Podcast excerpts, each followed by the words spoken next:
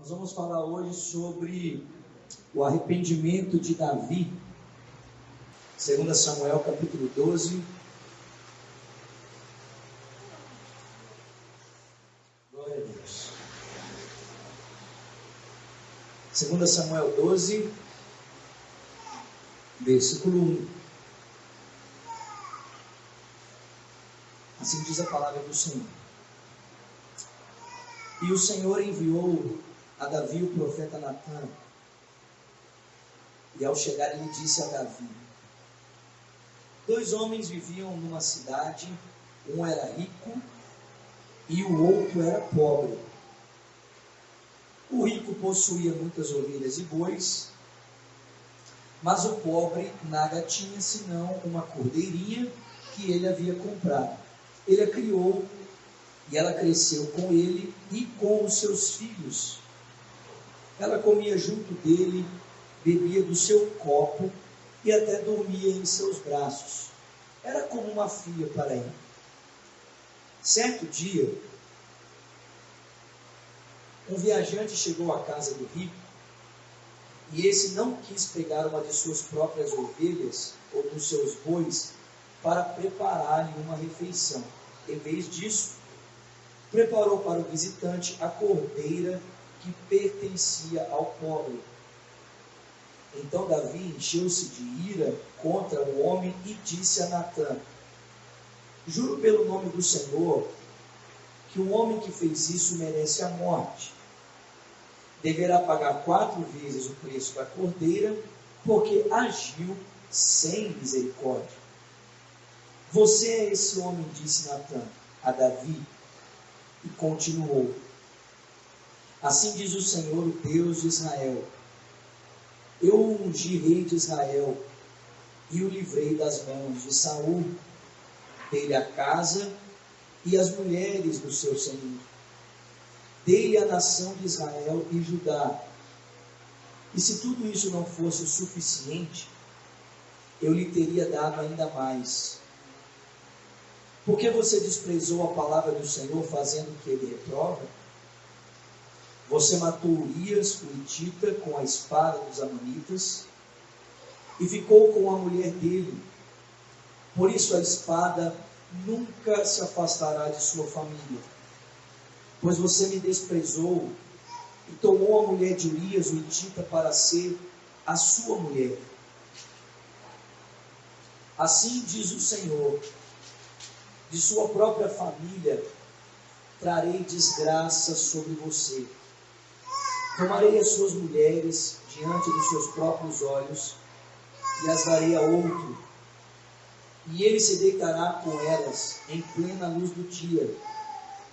Você fez isso às escondidas, mas eu o farei diante de todo o povo de Israel em plena luz do dia e então Davi disse a Natan: Pequei contra o Senhor. E Natan respondeu: O Senhor perdoou o seu pecado, você não morrerá. Entretanto, uma vez que você insultou o Senhor, o menino morrerá. E depois que Natan foi para casa, o Senhor fez adoecer o filho que a mulher de Urias dera a Davi. E Davi implorou a Deus em favor da criança, ele jejuou Entretanto, entretanto, em casa passou a noite deitado no chão. Perdão. Ele jejuou e, entrando em casa, passou a noite deitado no chão. Os oficiais do palácio tentaram fazê-lo levantar-se do chão, mas ele não quis e recusou a comer. Sete dias depois, a criança morreu. Os conselheiros de Davi ficaram com muito medo de dizerem que a criança estava morta e comentaram: Enquanto a criança estava ainda viva, falamos com ele e ele não quis escutar-nos. Como vamos dizer que a criança morreu? Como vamos dizer que a criança está morta? Ele poderá cometer uma loucura. Davi, percebendo que os seus conselheiros cochichavam entre si, compreendeu que a criança estava morta e perguntou: A criança morreu? Sim, morreu, responderam eles. Então Davi levantou-se do chão, lavou-se, perfumou-se e trocou de roupa.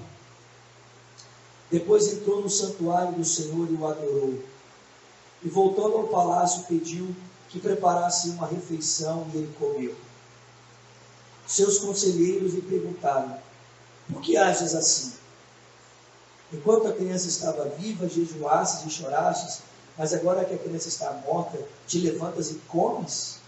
Ele respondeu: Enquanto ainda a criança estava viva, jejuei e chorei porque pensava: quem sabe, talvez o Senhor tenha misericórdia de mim e deixe a criança viver. Mas agora que ela morreu, por que deveria jejuar? Poderia eu trazê-la de volta à vida? Eu irei até ela, mas ela não voltará para mim. E depois Davi consolou sua mulher Betseba e deitou-se com ela, e ela teve um menino a quem Davi deu o nome de Salomão.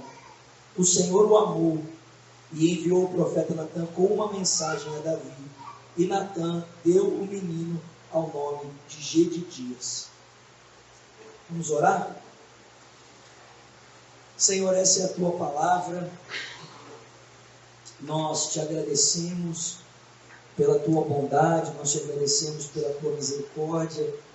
Queremos que o Senhor fale conosco aqui essa noite. Nós desejamos aprender do Senhor, sermos ensinados pelo Senhor. Em cada detalhe dessa celebração, eu sei que o Senhor já está falando conosco, eu sei que o Senhor já está ministrando aos nossos corações, e por isso nós queremos te agradecer, nós queremos honrar o Senhor, não queremos que a gratidão se aparte dos nossos lábios e nem a gratidão se aparte do nosso coração. Queremos ter olhos bons Queremos ter um coração bom para ver a tua bondade, o teu favor e misericórdia e assim prestarmos reverência, louvor ao Senhor, Pai. Mas também queremos ter diante de Ti esse reconhecimento sagrado de que em nós mesmos nada somos, nada podemos, e suplicar ao Senhor que o Senhor então nos ajude diante da Tua palavra para que possamos compreendê-la, Senhor nós oramos agradecidos em o nome de Jesus Cristo e quem crê diga amém. Irmãos, nós temos percebido que o adultério de Davi não foi um escorregão. Temos percebido que Davi não acordou em um dia e simplesmente decidiu por essa atrocidade mas percebemos que uma série de fatores foram sendo negligenciados. Davi foi negligenciando alguns assuntos na sua vida, e a negligência desses pequenos assuntos então o conduziram a essa grande tragédia.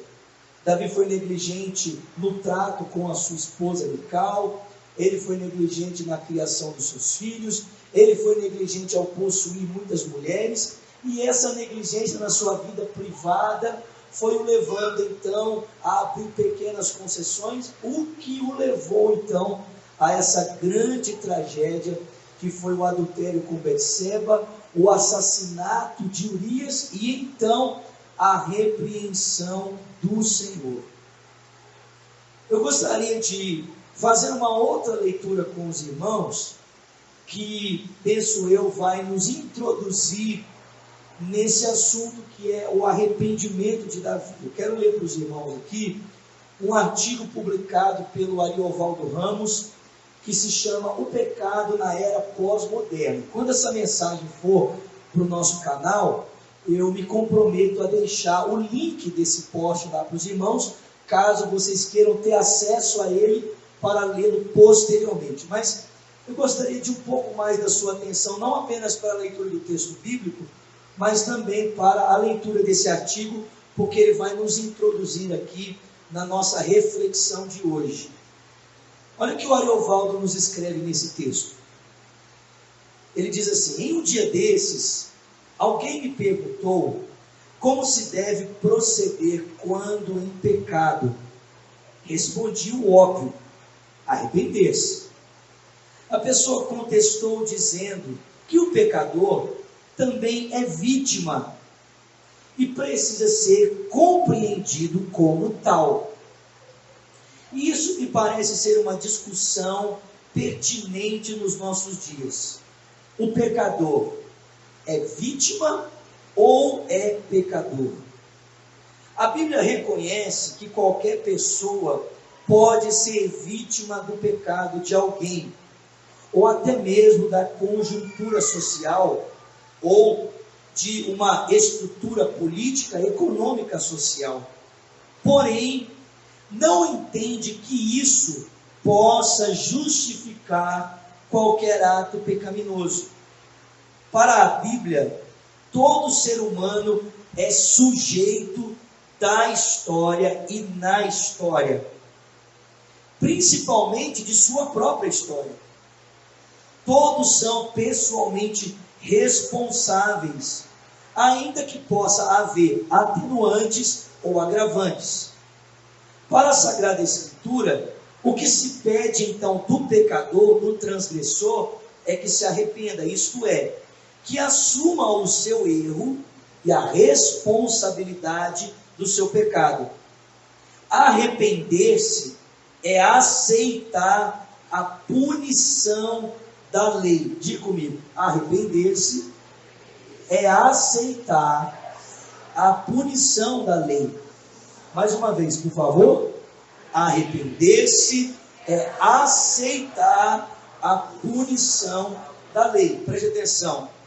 Um pecador arrependido é aquele que admite merecer a punição que a lei de Deus prescreve para ele, que em última instância é a morte. Ezequiel 18,4 diz: A alma que pecar morrerá. O Novo Testamento, entretanto, nos ensina que todo pecador que se arrepende, isto é, todo aquele que admitir e confessar o seu pecado, será por Deus perdoado. Isso é o que nos ensina o apóstolo João em 1 João capítulo 1, verso 9. E por ser perdoado por Deus, deve ser perdoado por qualquer ser humano a quem ofendeu. Entretanto, o pecador não tem como exigir o ser perdoado. O pecador pede perdão, mas não o exige, pelo simples fato de que perdão não é um direito do pecador. Perdão é uma benesse que é concedida do ofendido. Perdão é graça. É verdade que o cristão não tem como não perdoar. Contudo, essa é uma questão da vítima e Deus. Além disso, o pecador não tem o direito de reclamar do sofrimento de que foi acometido como consequência do seu pecado, no relacionamento entre ofensor e ofendido. Isso não justifica o ofendido caso sua reação seja também pecaminosa. É a lei da semeadura. Semeia-se vento, colhe tempestade, Oséias 8,7. E é preciso que se diga que pior que seja o sofrimento que o pecado venha provocar ao pecador, ainda é menor do que o sofrimento que ele merecia, que é o inferno que lhe seria justo. Todo que confessa o seu pecado será perdoado e restaurado. Porém, confessar é assumir a responsabilidade, é admitir a justiça da punição pelo que ele fez. Ainda que a punição não virá pelo fato de ela já ter sido sofrida por Cristo. Nesta época, tal reflexão está se tornando está se tornando impensável. Porque nós vivemos em uma época, numa era, não de pecadores, mas de vítimas. Hoje não importa o erro que a pessoa cometa, ela é sempre vítima, seja da sociedade, seja da história, seja da economia, seja da política, seja das instituições, seja da família. Ninguém é culpado. Logo, como alguém disse, é uma época em que ninguém assume responsabilidade, nem adia prazeres e nem se presta a sacrifícios. Essa época é pós-cristã, não porque não se fale de Deus, pelo contrário, provavelmente poucas vezes na história se falou tanto sobre Deus, mas porque não se fala mais e não se admite mais a realidade do pecado. Esta é uma era onde não há mais pecadores, e sim enfermos. É o auge do humanismo, o pressuposto de que o ser humano é intrinsecamente bom, e então isso venceu. Ora, gente que é intrinsecamente boa não peca, adoece. E doentes são apenas doentes, são vítimas. O que ainda não se percebeu nesta presente época é que doentes não podem ser perdoados. Só pecadores podem ser perdoados. Logo, só pecadores podem ser restaurados. Porque só pecadores se, é, só pecadores podem é, ser tornados puros diante de toda a injustiça que eles mesmos cometeram. O que será então desses que estão prontos a assumir que são apenas enfermos? O que será desses? O que será desses que não admitem que são pecadores? A probabilidade é que a maior parte desses vai continuar vivendo no seu pecado, vai continuar desejando ser aceito de qualquer jeito, por poder julgar que tem direito de ser da forma que é ou de qualquer forma. Essa enfermidade coloca a pessoa à deriva dos mais grotescos apetites, torna ela escrava dos seus instintos, que se tornarão cada vez mais irresistíveis. É a escravidão do pecado. João 8,34. E é disso que só escapa quando finalmente a todos os pulmões admite e então confessa: minha culpa, minha culpa, minha máxima culpa. Preste atenção, arrependimento começa com a consciência de que nós não somos vítimas, e sim de que nós somos transgressores.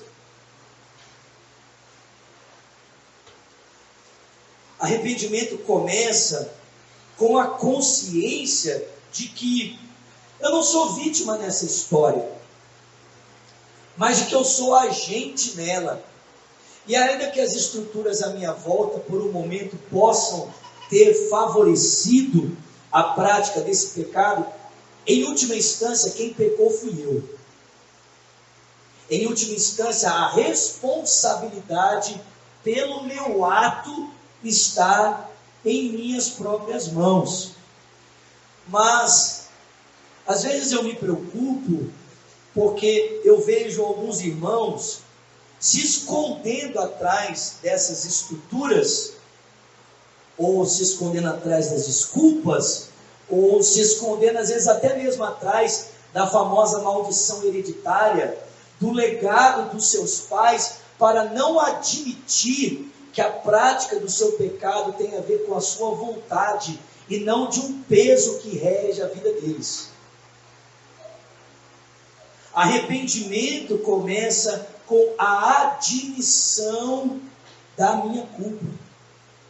A admissão de que eu sou responsável diante de Deus por aquilo que eu estou fazendo. Nós não vamos entrar no mérito aqui nessa noite se eu acredito em maldição hereditária ou não, se eu acredito em raiz de iniquidade ou não, mas fato é que essas coisas não são determinantes para a sua decisão. Na, no final das contas, é você quem decide se vai pecar ou não. Elas podem influenciar você, mas não podem decidir por você. Aliás, nem o diabo pode decidir por você. Você não é vítima, você é responsável. Todos nós somos responsáveis. Uma pessoa que não se admite como responsável diante da transgressão e do seu pecado, ela incorre no grande risco de não experimentar de arrependimento. Ela, ela incorre no grande risco de experimentar de remorso. E existe uma diferença gritante, irmãos, entre arrependimento e remorso. Aliás, o apóstolo Paulo já disse isso muito claro para nós. Venha comigo, por favor, para 2 Coríntios, no capítulo 7.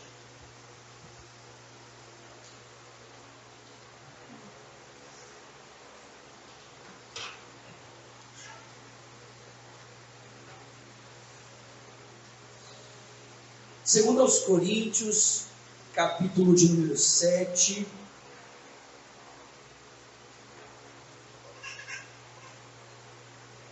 Versículo de número 9, por favor.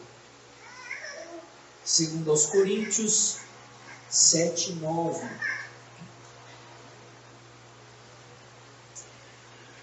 Agora, porém, me alegro não porque vocês foram entristecidos, mas porque a tristeza os levou ao arrependimento. Pois se pois vocês, perdão, se entristeceram como Deus desejava. De forma alguma, vocês foram então prejudicados por nossa causa.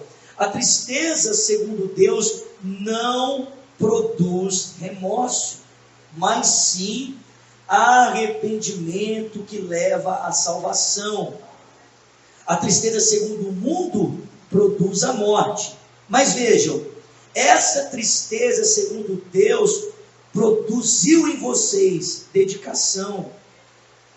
Que desculpas, que indignação, que temor, que saudade, que preocupação, que desejo de ver a justiça sendo feita.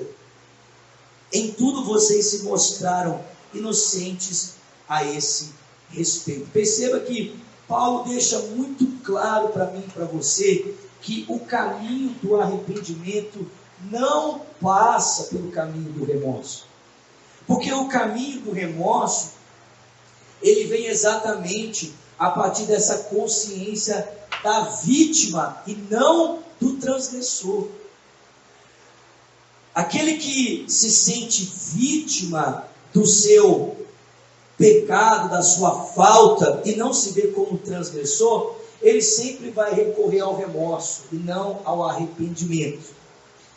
E eu penso que talvez a maneira mais simples de nós entendermos isso é olharmos para o exemplo de dois personagens bíblicos que deixam muito claro para nós que a sua postura foi de pessoas que se sentiam vítimas e não transgressores diante da sua falta. A primeira é o caso de Saul, que quando confrontado pelo profeta Samuel disse: "Não, mas eu não sou transgressor, eu sou vítima.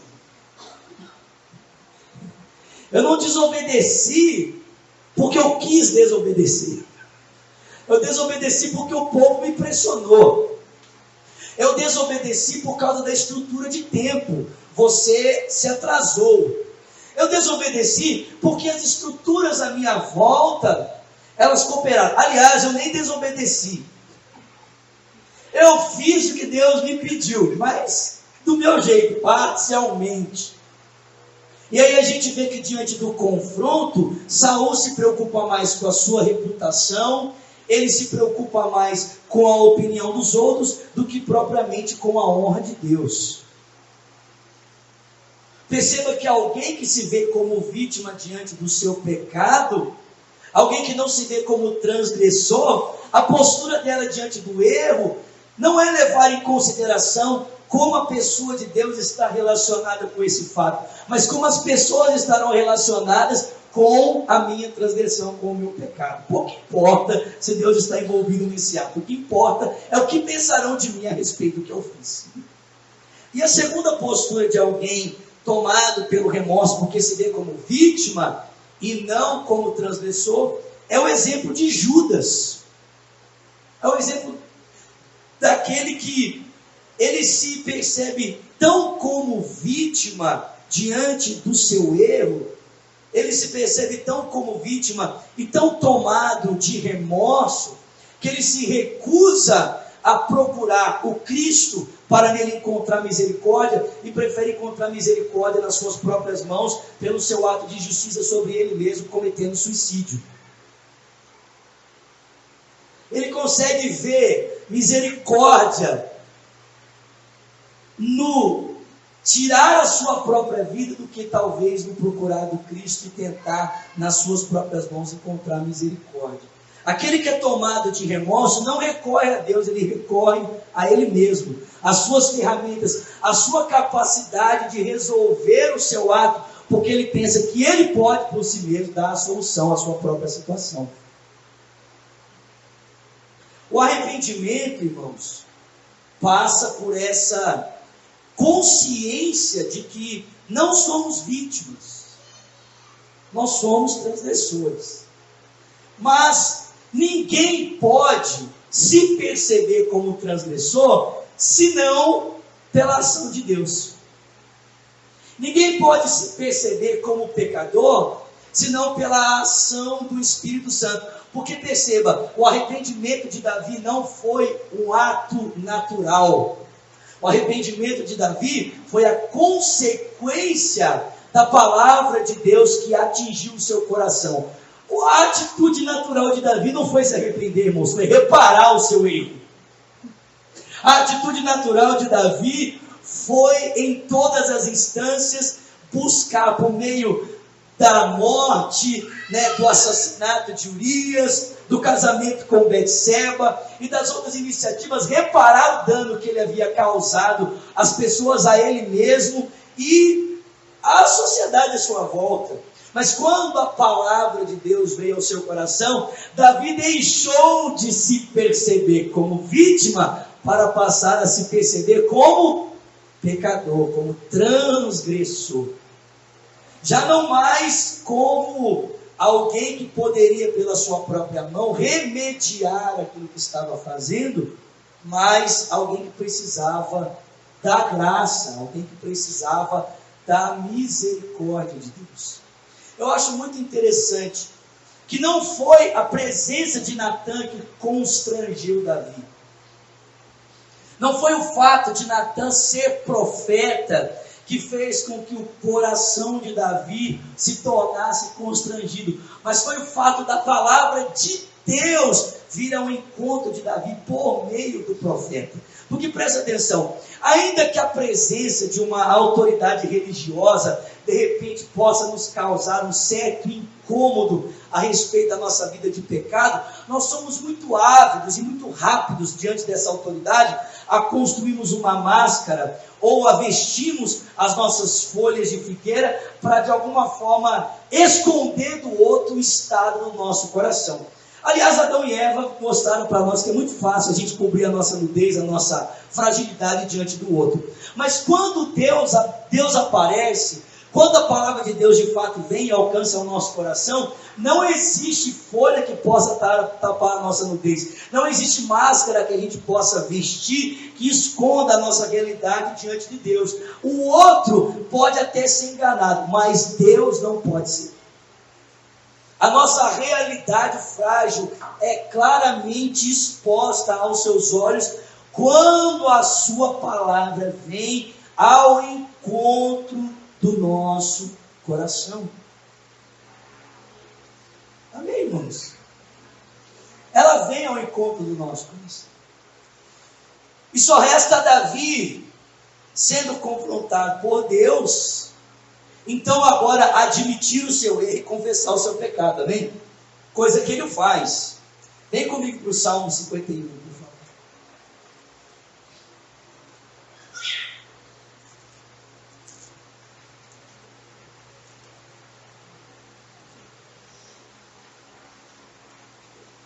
Confrontado por Deus.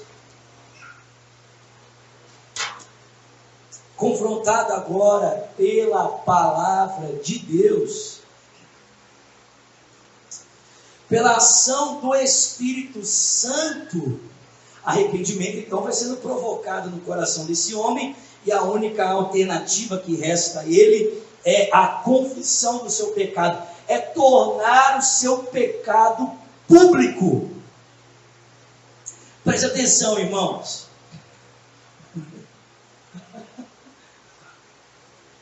Confrontado por Deus, a única opção para Davi agora é tornar o seu pecado público. Alguém que se pensa vítima não tornará público o seu pecado, ele o ocultará. Pessoas que se veem como vítima, elas ocultam os seus pecados. Pessoas que são movidas por Deus em arrependimento, elas tornam públicas o seu pecado diante de Deus. Não existia outra opção para Davi senão agora confessar diante de Deus, tornar público o seu pecado. Eu gosto de alguns estudiosos que pensam que Davi pode ter escrito o Salmo 51 dentro do templo, dentro do tabernáculo de Deus. Alguns estudiosos acreditam que Davi, no momento em que foi confrontado pelo profeta Natan, ele saiu correndo e ele adentrou então ao tabernáculo e junto da arca da aliança ele então se prostrou e ali escreveu o Salmo 51. Nós não temos como provar isso biblicamente, mas é um fator histórico bem curioso, se não. Mais curioso ainda por pensar que um homem consciente do seu pecado jamais entraria na presença de, de Deus, porque sabia que seria a qualquer momento fulminado. Mas não é impressionante? Davi sabe que aquele que está expondo o seu erro também é o único que pode lhe perdoar. Por isso ele corre para quem? Para quem? Para Deus. Olha o que Davi diz, irmãos. Olha a sua confissão. A introdução do salmo diz para o mestre de música, o salmo de Davi. Esse salmo foi escrito quando o profeta Natan veio falar com Davi depois que este cometeu adultério com Betseba. Sabe quanto tempo levou mais ou menos para que Natan ouvisse a palavra do Senhor e fosse a Davi para confrontá-lo? Um ano. Então nós estamos lendo a confissão de um homem que ocultou o seu pecado. Quanto tempo? Um ano. Olha o que Davi diz: Tenha misericórdia de mim, ó Deus, por seu grande amor Davi não começa a oração dele dizendo: Mas Senhor, eu não tive culpa. Eu estava na sacada, eu não pedi para ver aquela mulher nua.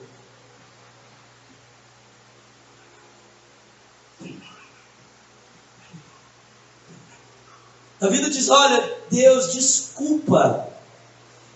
Eu, eu, eu não tive culpa, eu tentei desviar os olhos, mas ela estava nua, exposta diante de mim. Davi não diz, Deus, desculpa, é, eu não tive culpa. O anúncio saltou na minha tela, aquela imagem erótica saltou. Eu não tive escolha. Quando eu vi, né? Senhor, eu tive culpa, né? a bebida foi posta na minha frente. E quando eu vi, eu já estava alcoolizado. Né?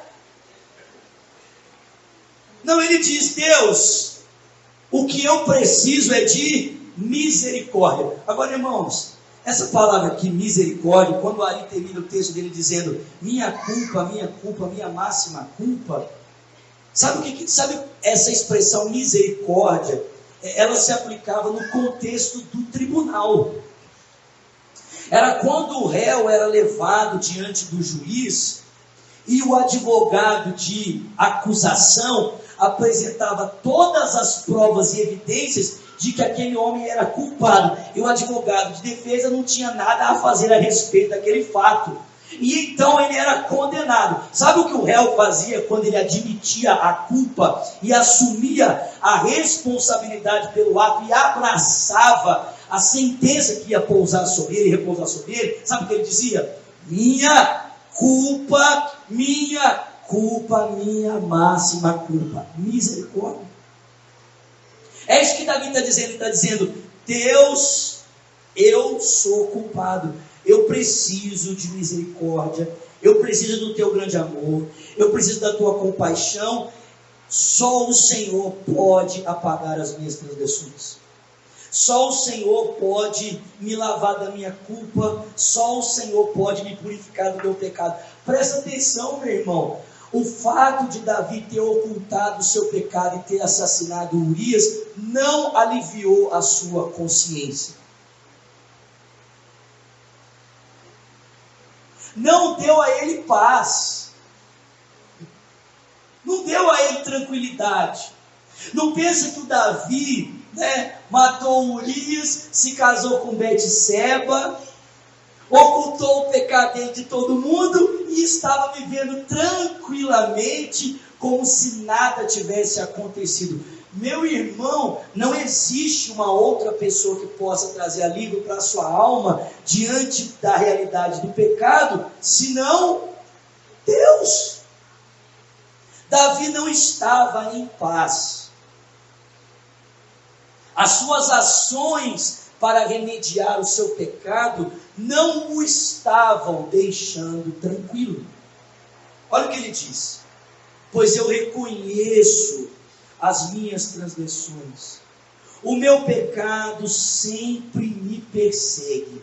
E aqui vem algo brilhante. Davi diz: Contra ti, só contra ti eu pequei e eu fiz o que tu reprovas, de modo que justa é a tua sentença, e tu tens razão em me condenar.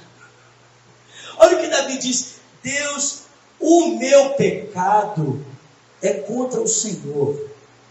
Davi tem a consciência, irmãos, de que o pecado dele tem uma dimensão teológica, tem uma relação com Deus, não tem apenas o seu aspecto social. Não, o pecado dele tem a ver com um ato de rebelião contra Deus.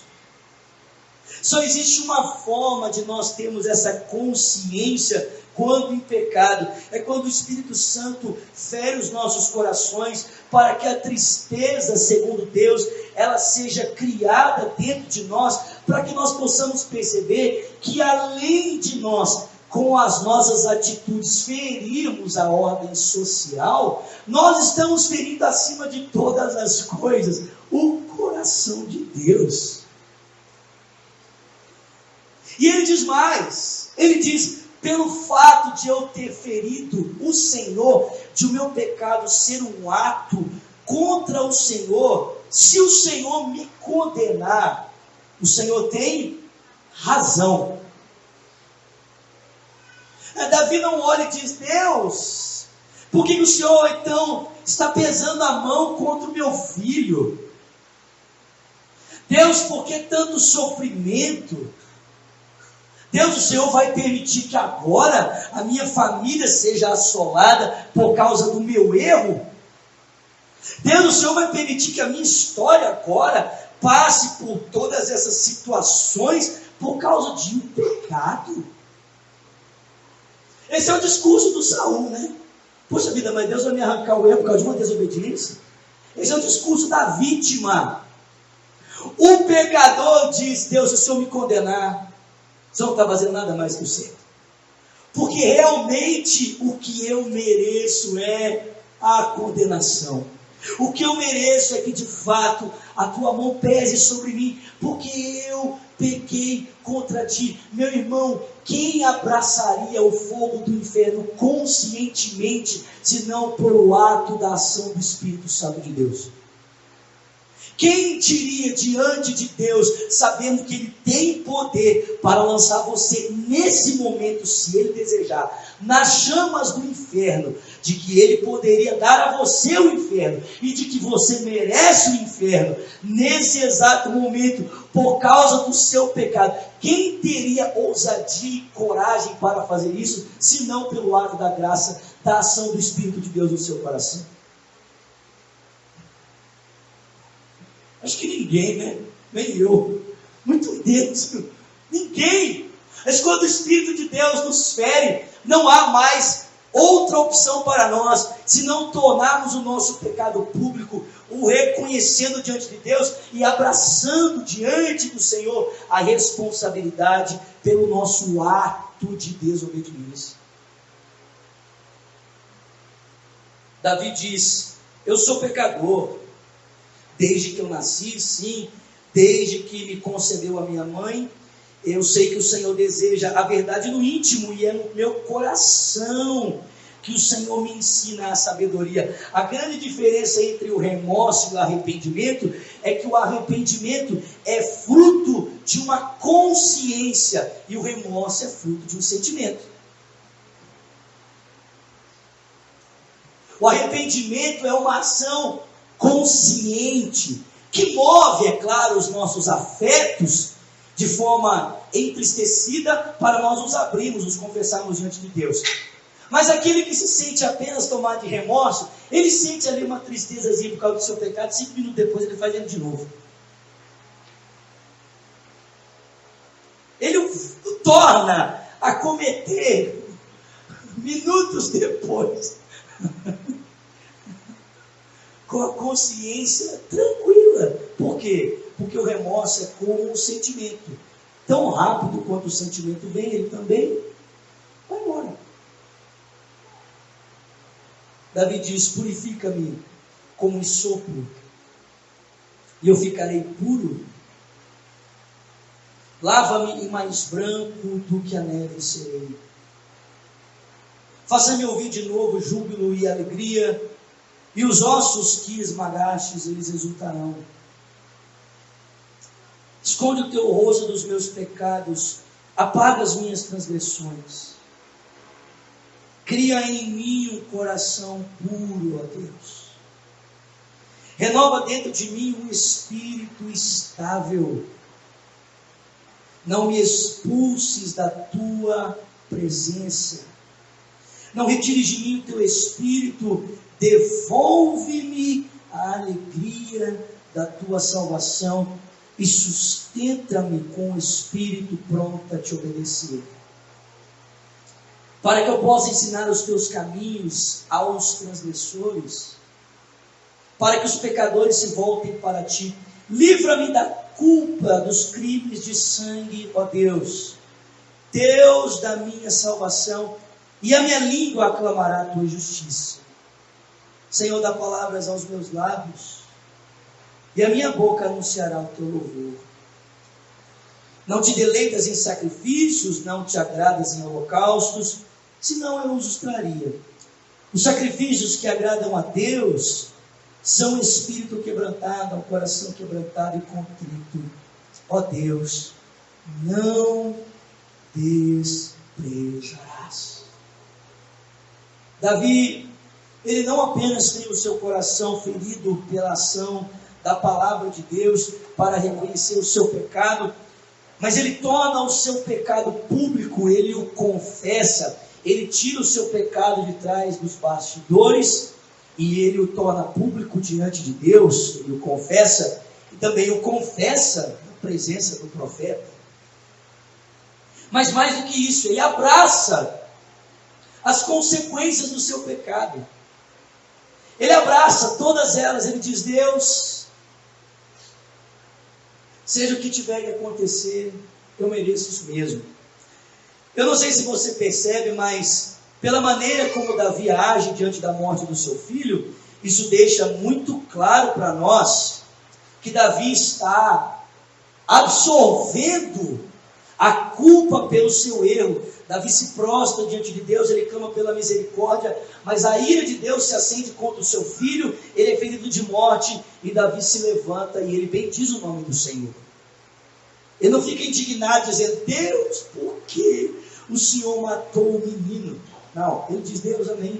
O Senhor Deus deu, o Senhor Deus tirou Louvado seja o nome do Senhor. Mas ainda há um outro texto que mostra para nós aqui que Davi foi submisso quanto às consequências do seu pecado. Quer ver?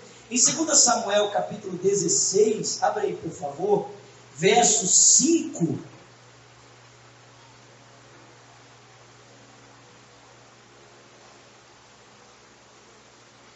Segunda Samuel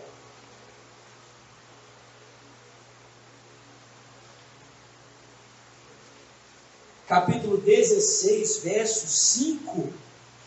Após o pecado de Davi, você já sabe, as consequências do seu erro começam a ferir a sua família, como Deus havia dito.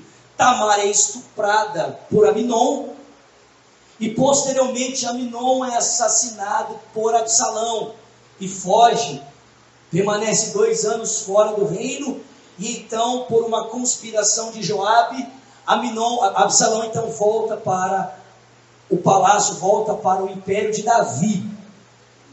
E ali então, Absalão começa a tramar contra Davi uma conspiração. E quando Davi se dá por conta, não há mais nada a ser feito senão fugir. E enquanto Davi foge, algumas pessoas vêm a ele para de alguma forma tentar reparar no seu coração as dores daquele momento. Mas Davi parece muito tranquilo diante daquilo. Ele aceita todas as dores pelas quais ele está passando, porque ele sabe que elas são a paga do seu erro. Mas uma cena que é muito interessante, irmãos, muito interessante. Em 2 Samuel 16, verso 5 diz: Chegando o rei Davi a Baurim, um homem do clã da família de Saul chamado Simei, filho de Gera, saiu da cidade proferindo maldições contra ele. Ele atirava pedras em Davi e em todos os conselheiros do rei, embora todo o exército e a guarda de elite estivesse à direita e à esquerda de Davi. Enquanto amaldiçoava, Simei dizia: Saia daqui, saia daqui, assassino e bandido. O Senhor retribuiu a você todo o sangue que você derramou da família de Saul, em cujo lugar você reinou. O Senhor entregou o seu reino nas mãos do seu filho Absalão. Você está arruinado porque é um assassino.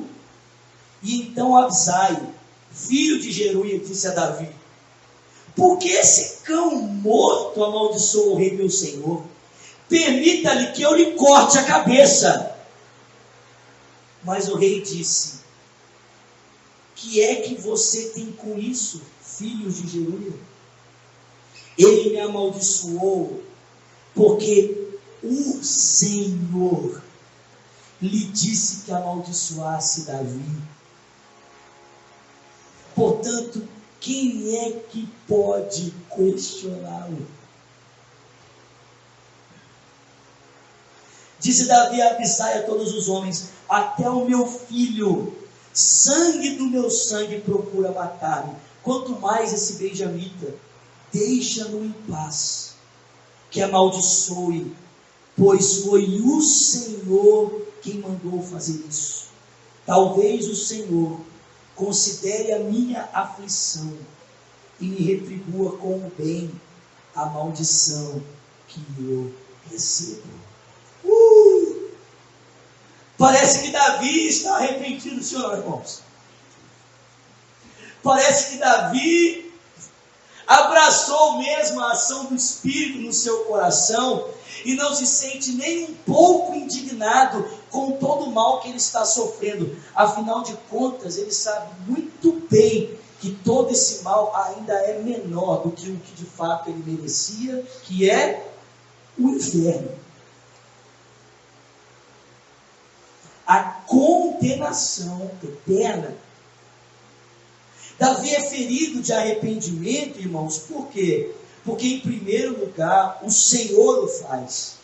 Ele é ferido de arrependimento, porque, em segundo lugar, ele torna o seu pecado público, o confessando. Em terceiro, Davi é ferido de arrependimento, porque ele admite a culpa do seu pecado, abraça ela de forma tranquila.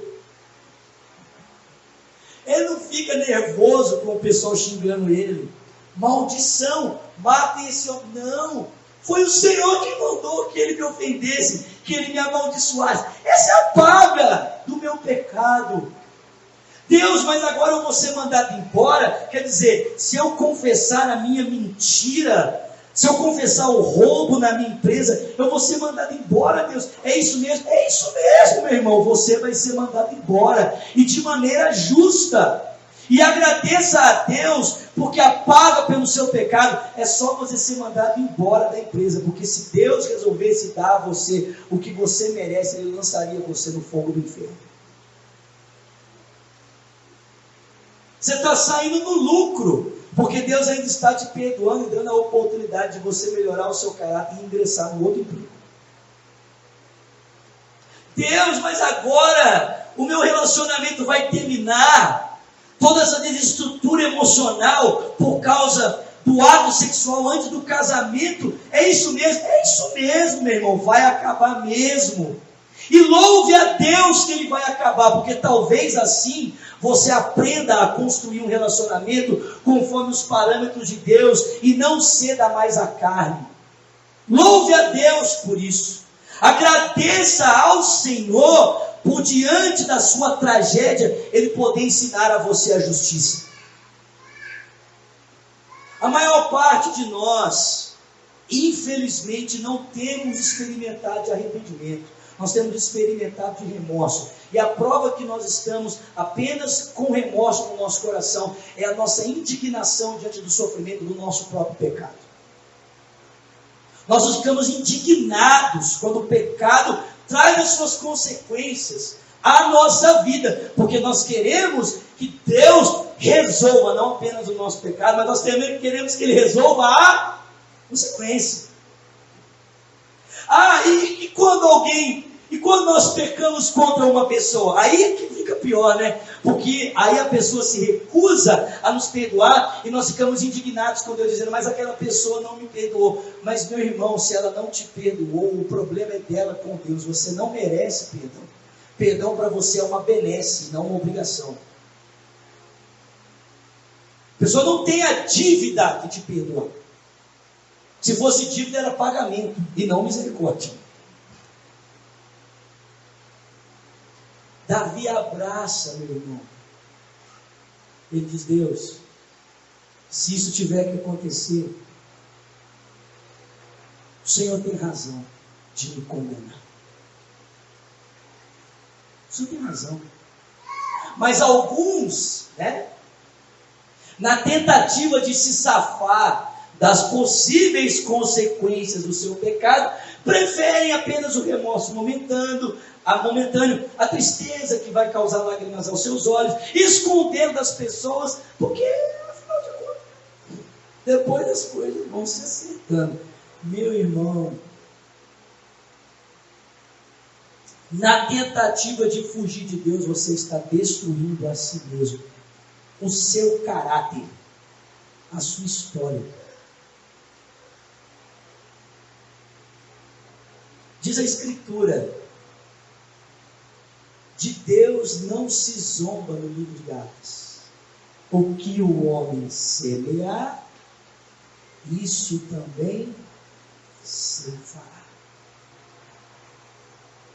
Se fará.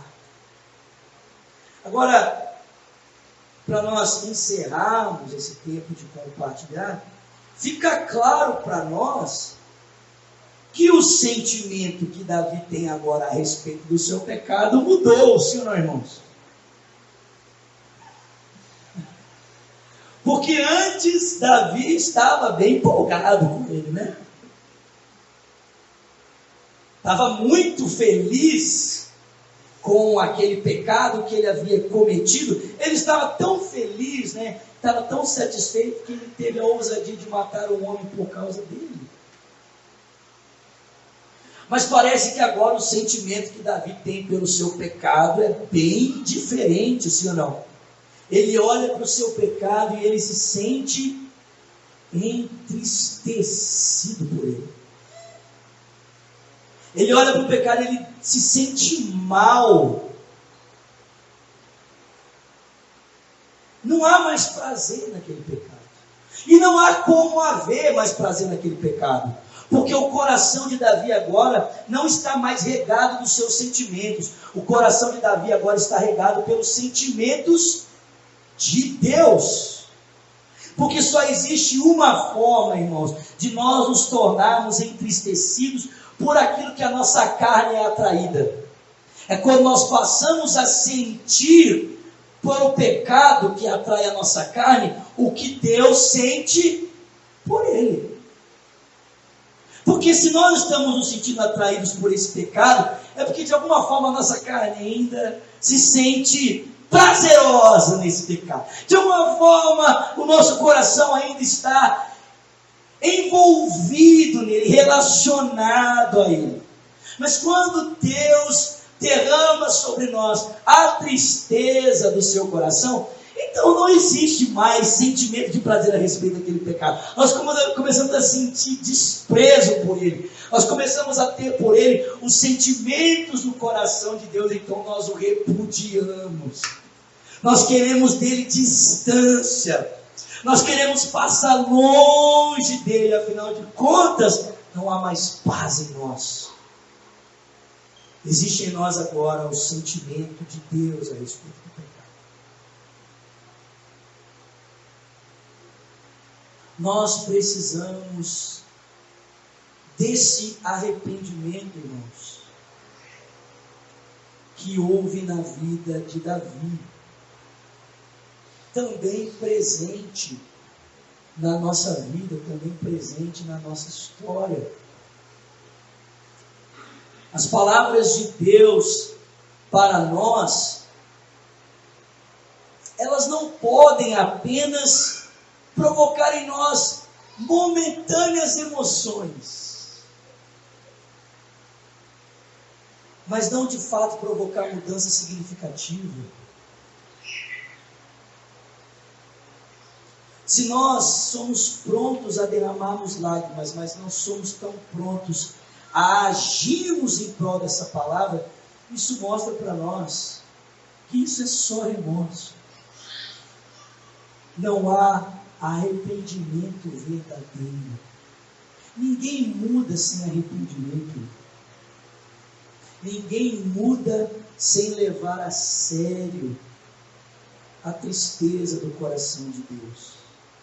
Ah, pastor, foi o diabo, ele amou para mim. Remorso. Remorso. Ah, pastor, mas eu, eu tenho uma maldição que me persegue. Remorso. Tem uma cadeia de iniquidade. Remorso.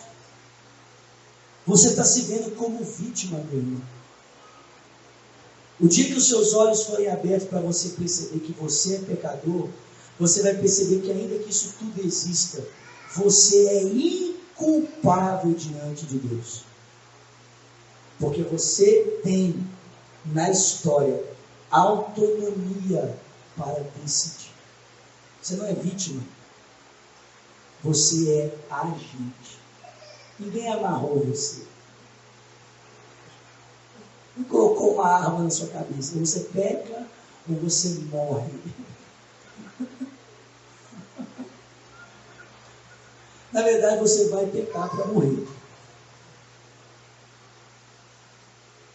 Arrependimento não é. Não é brincadeira, irmãos. Arrependimento é uma coisa séria. Eu fico triste quando eu vejo pessoas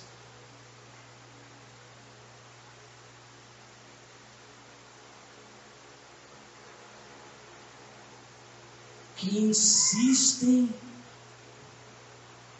em viver uma vida de pecado, mesmo quando elas sabem que estão em pecado e que o seu pecado fere a santidade de Deus. Pessoas que pensam que uma oração, né? Deus perdoa o meu pecado. Será o suficiente para que ela seja perdoada. Não vai ser, irmão. Desculpa. Não existe como você de fato confessar o seu pecado sem que de fato você esteja disposto a estar com toda a responsabilidade do pecado que você cometeu. A porta para o perdão se chama arrependimento. É o arrependimento que resulta na confissão. E não o senso de impunidade, né? Eu quero me safar. E aí o que, que eu digo? Deus perdoa meu pecado. Não. Se a sua confissão é resultado do seu senso de impunidade, se você não está disposto a abandonar o pecado, não existe. Se nós não estamos dispostos a abandonar o pecado, não existe verdadeiro arrependimento. Amém? Que Deus nos ajude, queridos. Que Deus tenha misericórdia de nós. Como ele teve misericórdia de Davi, perdoando o seu pecado e transformando a sua vida. A palavra de Deus feriu o coração de Davi, arrependimento veio ao seu coração, ele passou a sentir os sentimentos de Deus, ele tornou o seu pecado público, ele abraçou a responsabilidade do seu pecado, ele passou a lidar com o seu pecado pela ótica de Deus, abandonou o pecado, não tornou ao pecado. É assim que deve acontecer na vida de todo aquele que realmente está movido de arrependimento. Eu reconheço que alguns pecados talvez sejam mais difíceis de se lidar do que outros devido às raízes que eles criam no nosso caráter. Para uma pessoa que nunca teve problemas com droga, nunca será para ela uma tentação a possibilidade de fumar uma pena de crack ou de usar uma carreira de cocaína. Mas para um viciado, vencer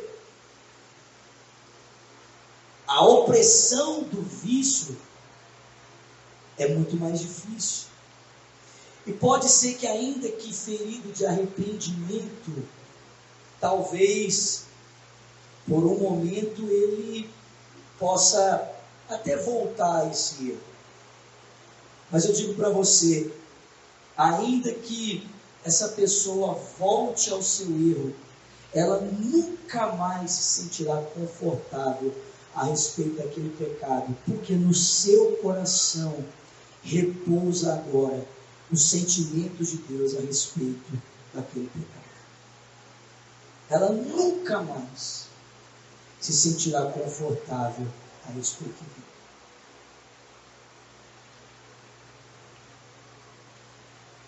Vamos orar, irmãos.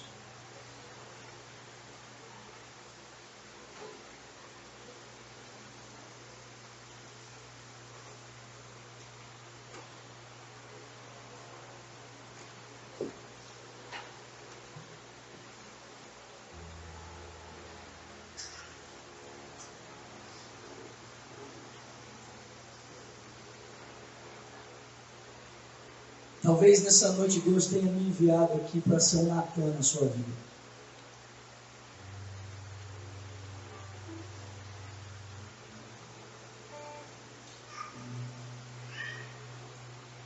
Talvez nessa noite Deus me trouxe aqui para ser profeta para você.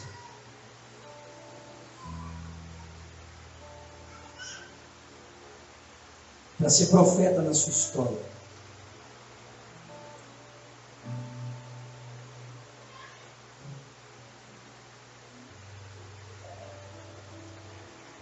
Você pode escolher ser Davi, você pode escolher ser Saul. Você pode escolher ser Davi, você pode escolher ser Judas.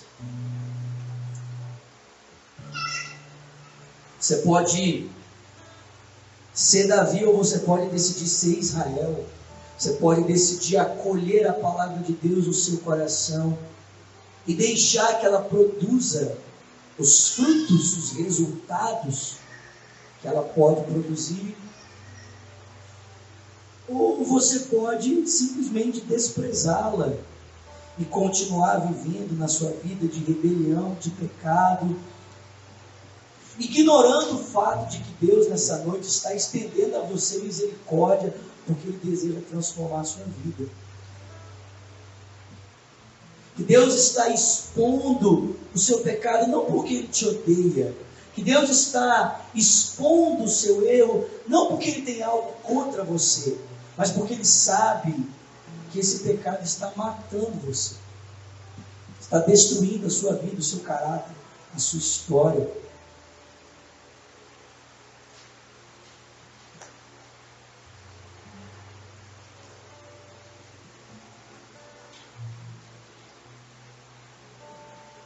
Senhor,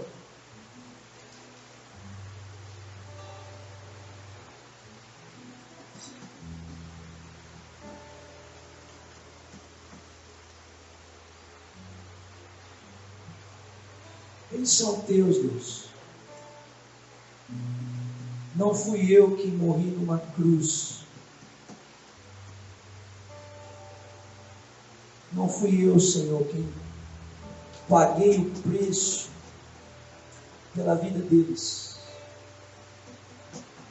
Eles são o teu povo, Senhor. O Senhor é quem trata direto com eles como um pai que trata com os seus filhos. Senhor, eu não conheço o coração dos meus irmãos, não conheço a vida de todos aqui. Eu sei, Deus, que alguns aqui, por proximidade, têm buscado viver uma vida bonita, uma vida íntegra mas eu não conheço a todos, Senhor. Não sei se há no nosso meio um irmão faltoso, indiferente, rebelde, Senhor.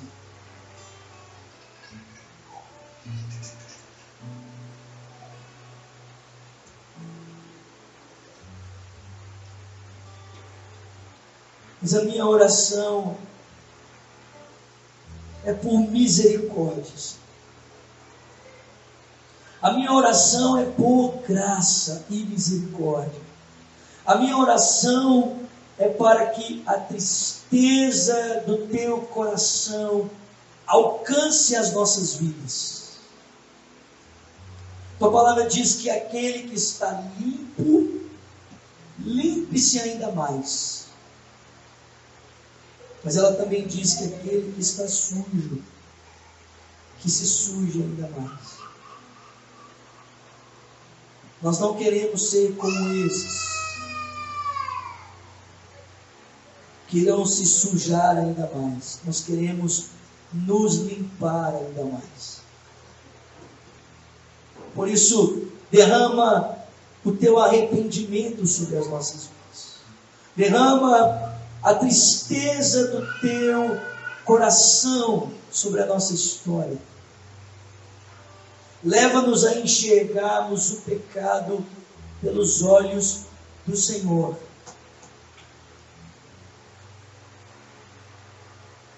Livra-nos do remorso, dá-nos arrependimento, Senhor. Só o Senhor pode fazer. Ele vem de ti, Senhor. Faça isso, ó Pai. Nós te suplicamos nessa noite. Em nome do teu Filho Jesus Cristo. Amém. E essa não é mais uma canção de amor.